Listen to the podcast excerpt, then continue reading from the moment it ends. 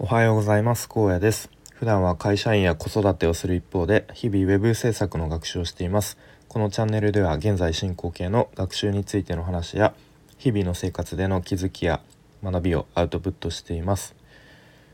今日は何だろう僕の普段思ってるような、まあ、マインドセットというか、まあ、こういう思考でやってますよっていう、まあ、紹介というか、うんまあ、そういうふうに思うようにしてますみたいなことを話していきます。でまあ、タイトルつけるとしたら、まあ、ポジティブポジティブシンキングだけでなく時には自己肯定も必要だよねみたいな感じですかね。でまあポジティブシンキング、まあ、今日話す内容での、まあ、前提というかを、えー、前提を話すと、まあ、なんだろうこうなんかできる俺はできるぞできるんだみたいななんだろう松岡修造的なというか、まあ、そういうこう自分に言い聞かせるようなマインドセットという前提で話しますね。でなんかこういうポジティブシンキングって、まあ、人によってはそれでこう前に進める人もいるかもしれないんですけれどもこれが行き過ぎてしまうとまあうつとか、まあ、そういう逆にこうちょっと精神があのマイナスに精神にとってマイナスに働いてしまうこともあると聞いたことあります。まあ、これはちょっと本当かわかんないですけど、うん、まあなんとなくわかるような気がしますよね。あのポジティブシンキングを頑張ってしてるけどちょっとなかなか行動が伴わないみたいな、まあ、あとはちょっと逆に現実逃避になんか思っちゃうような気もします個人的には。まあ、なので、まあ、そういうふうに無理やりこうポジティブに考えるだけでなくて、まあ、時には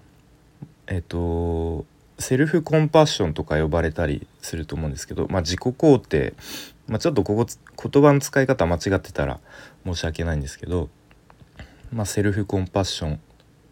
ていうのはえっと、まあ、自分ありのままの自分を受け入れるみたいな多分意味だと思うんですけどまあ、具体的に言うと自分の中に中になんか鼻が詰まってる自分の中にもう一人の自分をこうがいるとこうイメージしてでその自分が何だろうこう親友が落ち込んでる時に、まあ、ちょっと寄り添って励ましてあげるようなイメージかな。でもう一人の自分がこうなんかまあそんなこともあるよなみたいな。まあまあ焦ることないよみたいな。でまあ着実にやっていけば大丈夫だし別に人と比べなくていいよみたいな。こう妄想というかイメージで、まあ、もう一人の自分がそんな風に語りかけてくれるみたいな。でまあ自分のありのままをうんまあ今すぐこうスキルとか能力がなくてもまあそれも自分なのでまあじゃあ今何をやればいいのかなみたいなちょっとこう一歩踏み出すきっかけにそれがなればいいのかなっていうふうに思ってますね。まあ、なので僕もなんかうまくいかないとかなかなか進まない時もまあまあえっ、ー、とそれがもう自分自身等身大の自分なのでまあしょうがないと急に明日ねこうスキルが急にレベルアップするわけじゃないんでまあじゃあ今自分ができることは何かなみたいな。でまあ周りがどんどん前に進んでどんどん周りの人に追い抜かされていっても、まあ、それを必死で追いかけるんじゃなくてなんだろうこう目の前の自分のやるべきことにまずは集中しようみたいな、まあ、なんかそういうこう思考でやると少しはうーんちょっと焦らずに落ち着いて、まあ、勉強とか学習とか、え取り組めるかなっていうふうに思いますね。で結構うん目の前の課題とかやるべきことがなんか大きすぎると何から手を出していいか分からなくなるというかなんかそういう時があると思います。僕の経験だと特にプログラミングを集中してやってた時はとにかく実装方法が全く思いつかないみたいなもうどっから手つけていいかわからない、まあ、具体的に言うとだかと会員ツイッターの簡易的なこうウェブアプリを作っていてその時にあの「いいね」のボタンを押したらこう「いいね」のボタンがポチッとつくみたいな。で逆にもう一回押すとまたそれが外れるみたいな。本当に単純な動作なんですけどそれを実装するのがものすごく当時の僕まあ今でも多分できないですけど難しくてでかといってどこから手をつけていいかわからないみたいな状況になって、まあ、その時こう課題をものすごく細かく分解しましたね。で分解して分解して細かくしてこうやり方が明確になるまで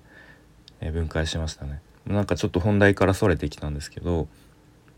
まあ、なんか例えばじゃあ富士山に登りたいっ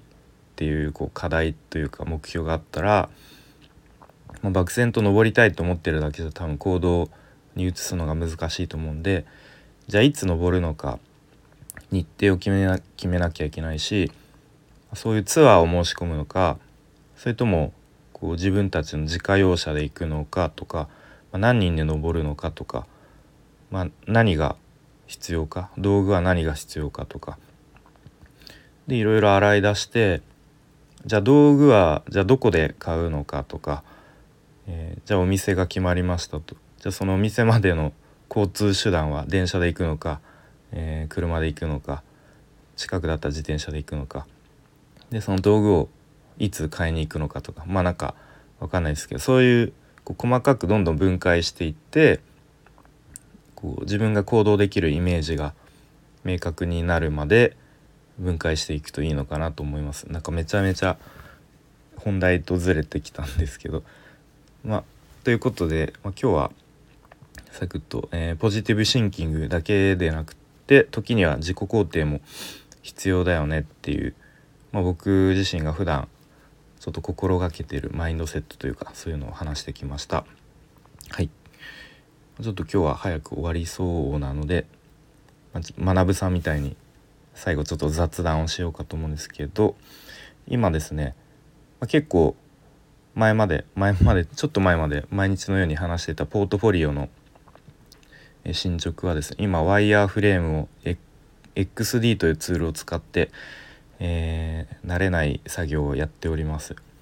で少しずつちょっと XD をまあ、ショートカットキーとか使いながら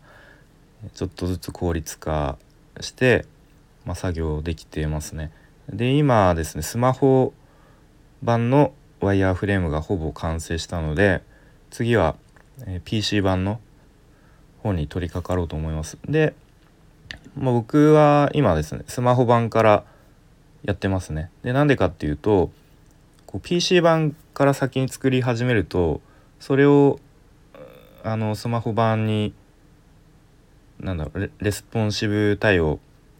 しようと思うとどうしてもこういろんな要素を削っていったりとかなんか無理やりなこうコンテンツの配置とかになってしまってすごく窮屈になりやすいとの